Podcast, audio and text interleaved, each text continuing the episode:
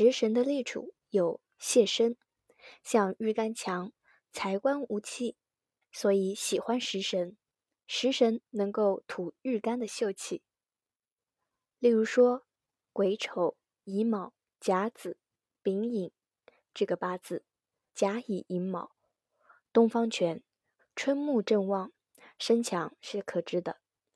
又有癸子，两个水来生木，就有太过的嫌疑，全局就没有什么精彩可以言了。这个时候呢，刚好有丙火食神，泄身土秀，所以这个木头还不至于是完木。食神还可以生财，身强财弱，尤其喜欢食神。例如己卯、丙寅、甲子、乙亥这个八字，天干甲乙，地支寅卯，劫比如临，己土正财。有剥夺殆尽。如果说没有丙火食神来生财的话，势必是将声望是没有所寄托的。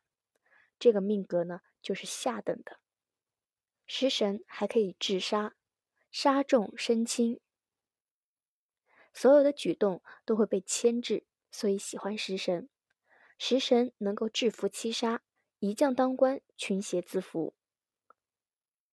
那么身就可以得以自由，例如庚申、甲申、甲戌、丙寅这个八字，它有三木三金。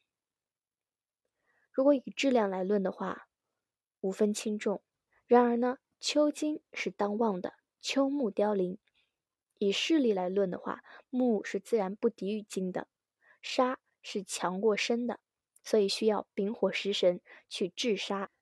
食神还可以损官，官强身弱，举动就会被束缚，所以喜欢食神。